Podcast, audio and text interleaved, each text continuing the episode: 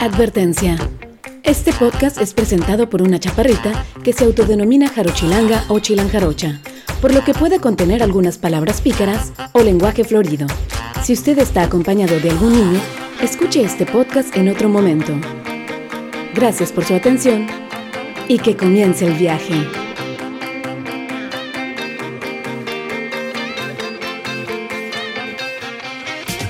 Bienvenidos al podcast o al podcast número uno. Mi nombre es Paulina Ceballos, soy una chaparrita mexicana de 33 años y voy a comenzar por presentarme y decirles de qué se trata este rock and roll.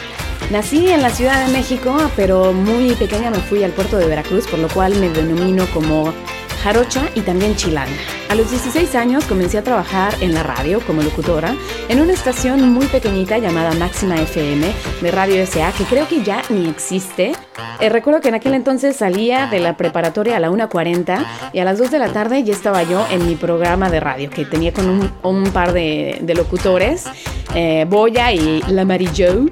Después de ahí me fui eh, al puerto de Veracruz, de Coatzacoalcos me pasé al puerto de Veracruz donde trabajé en Ya FM, después trabajé en Y también en los 40 principales. Ahora sí que di el rock and roll por todas las estaciones para dar fe y testimonio a mis tiempos de la radio, para todos aquellos que nunca me han escuchado, bueno pues les voy a dejar un fragmento de cuando era yo locutora en los 40 principales. ¿Y tú qué esperas para mandar mensajes? Hazlo ahora a los 40 principales. Envíanos tus saludos. Envíanos tus comentarios solamente al buzón de mensajes de los 40 principales. Te quiero, te amo, me fascinas, me caes bien, me gustas, te odio. Lo que nos quieres decir, simplemente envíame un mensaje de texto desde tu celular. Yo soy Paulina La Pau, o como me quieras decir, pero soy Paulina Ceballos, así es que envíame un mensaje desde tu celular. 101.7, los 40 principales Veracruz. Manda tus mensajes ahora.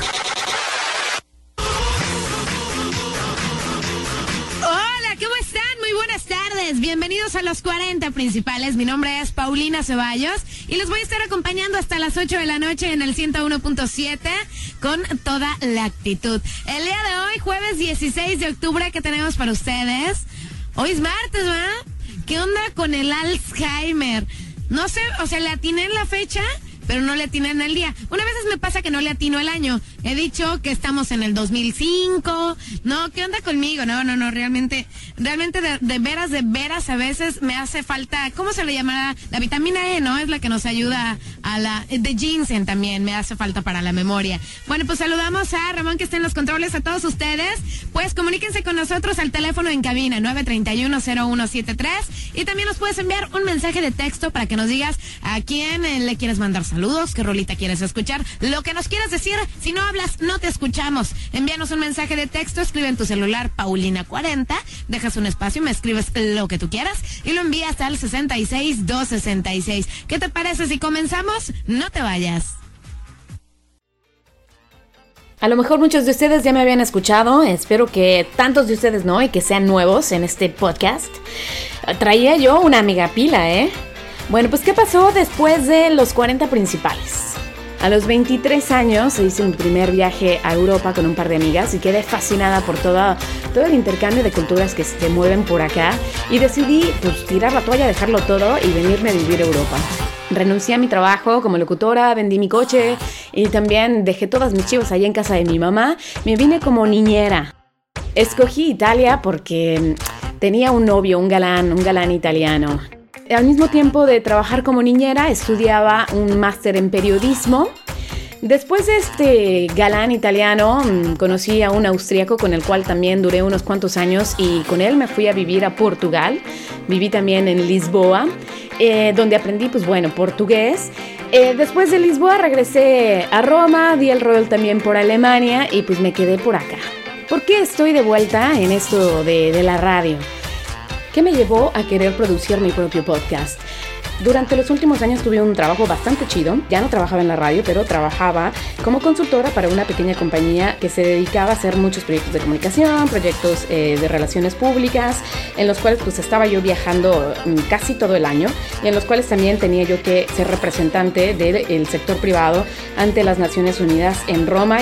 Em, como ya les dije, pues tenía un trabajo bastante padre en el cual aprendí muchísimo, me gustaba muchísimo, pero era también muy demandante en cuanto a tiempo y en cuanto a energía durante los últimos años lo manejé bastante bien, pero eh, conforme iban creciendo mis responsabilidades fue creciendo también mi estrés.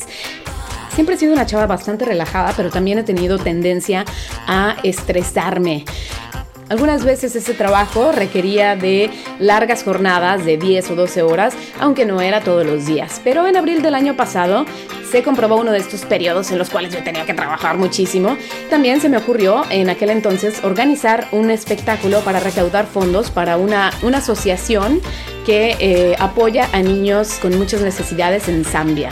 El espectáculo de danza era con uno de los grupos de danza al cual yo pertenecía en Roma cuando llegué a Roma descubrí la danza folclórica mexicana. Digo, no que no supiera de su existencia, pero descubrí que eh, yo tenía el deseo y además amor por la danza folclórica. Así es que me metí al grupo de los rancheros de Susana Moraleda, en donde aprendí a bailar danza folclórica.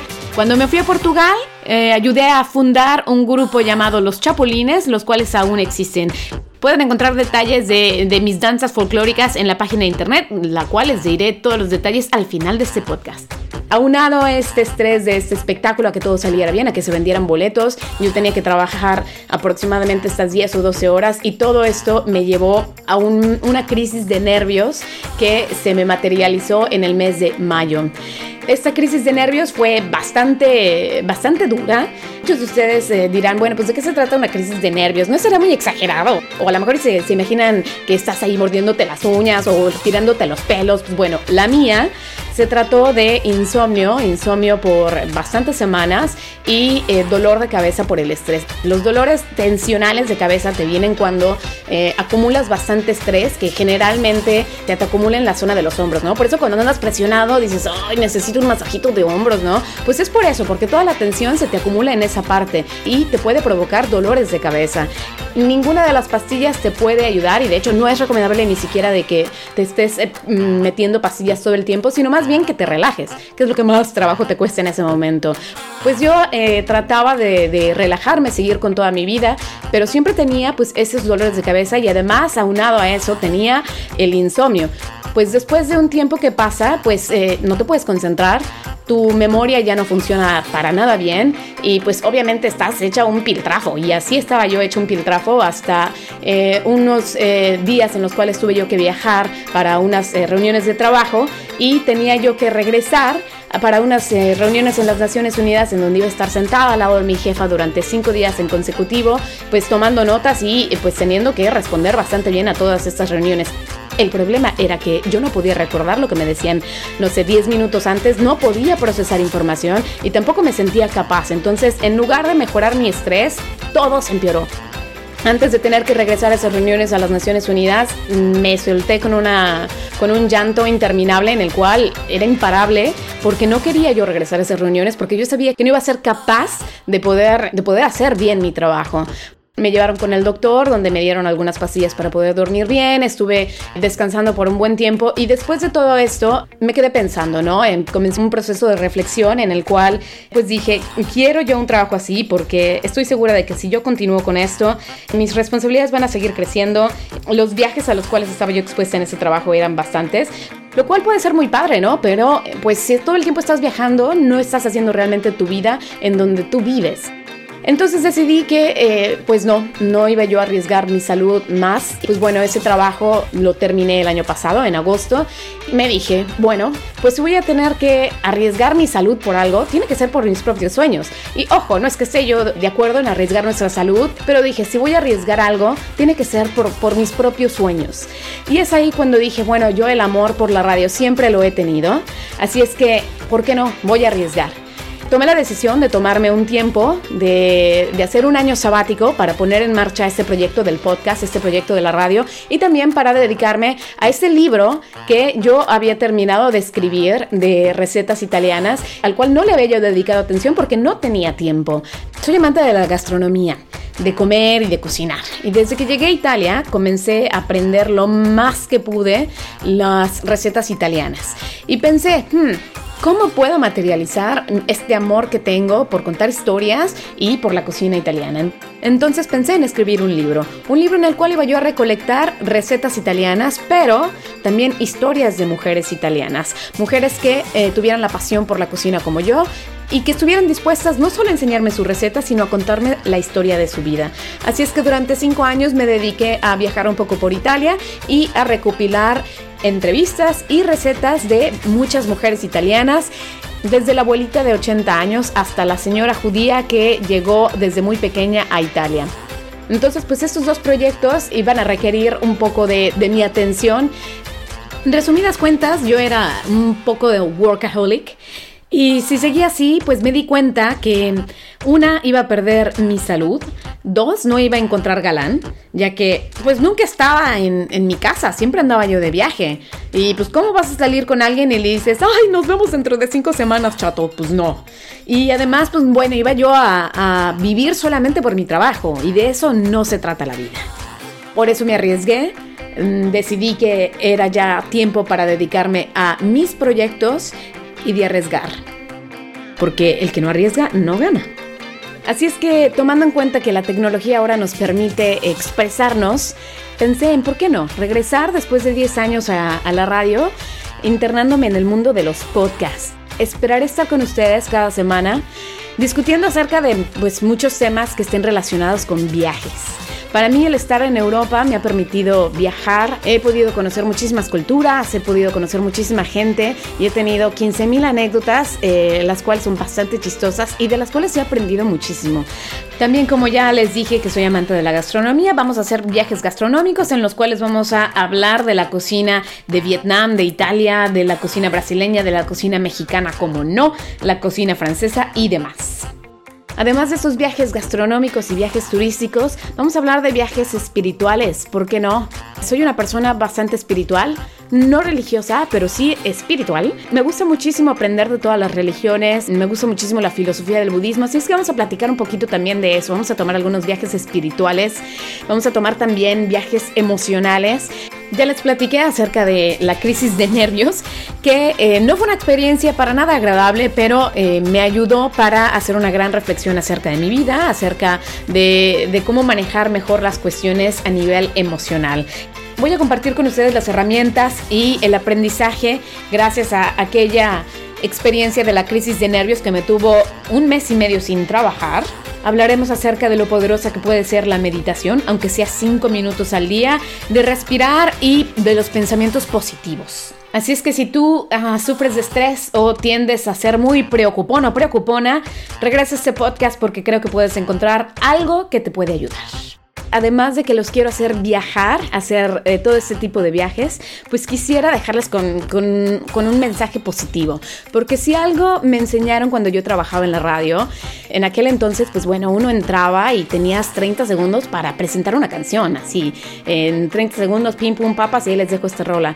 Porque nos decían, si no tienes nada bueno que decir, pues no digas nada, ¿no? Mejor pon una rola. Y por eso ahí les dejo esta canción de Chava Flores. bueno, no, es cierto. Pero si quieren escuchar alguna rolita, después igual y podremos tener algún viaje musical o algún intercambio, cosas así. Yo espero venir con ustedes cada semana para alegrarles un poco sus mañanas, sus tardes o sus momentos, para contarles unas cuantas anécdotas que espero que eh, los hagan reír, los, eh, les deje con algún mensaje positivo porque fuera de lo que aprendí aquella, en aquel tiempo de, la radio, de que si no tienes nada bueno que decir, mejor pon una canción, ahora además pienso que si no tienes nada positivo que decir, mejor no digas nada. Así es que eh, de esto se va a tratar, de hacer viajes juntos y de aprender cosas juntas y de que se queden con algún mensaje. Espero que este 2018 nos traiga muchísimos viajes, así es que por ahora ya llegó ese momento en el cual eh, les digo cómo me pueden contactar y que les digo suscríbanse y que síganme que no sé qué, ya saben, lo de siempre, ¿no? Bueno, pues cómo me pueden contactar. Hay una página de internet en donde pueden saber más acerca de mí, en donde pueden escuchar más fragmentos de cuando trabajaba en la radio. La página es www.quecomienceelviaje.com. Comienza el viaje con una sola E, es decir, me comí una E. Además de esta página me pueden enviar un correo a paulina Me pueden seguir también en cualquiera de las redes, en Instagram, en Facebook, en Twitter también. Y para todos aquellos que vivan pegados a su celular, me pueden enviar un mensajito también por WhatsApp. El número es mexicano 5546 89 67 97. Para los que nos estén escuchando fuera de México, la clave de México es 521. O sea, 00521 5546 89 67 97. me pueden dejar algún mensaje ya escrito o de voz. No voy a poder estar chateando con todos ustedes, pero sí voy a escuchar sus mensajes y eh, a lo mejor y los vamos a estar poniendo en el podcast. Todos sus comentarios, sus sugerencias acerca de temas que quieren que tratemos y más. Y para cerrar este podcast, los voy a dejar con una frase que va a redefinir todo este podcast y de qué se va a tratar esto. Es de Marcel Proust y dice más o menos así. El verdadero viaje de descubrimiento no consiste en buscar nuevos paisajes, sino en tener nuevos ojos. Gracias otra vez y nos vemos en el próximo viaje.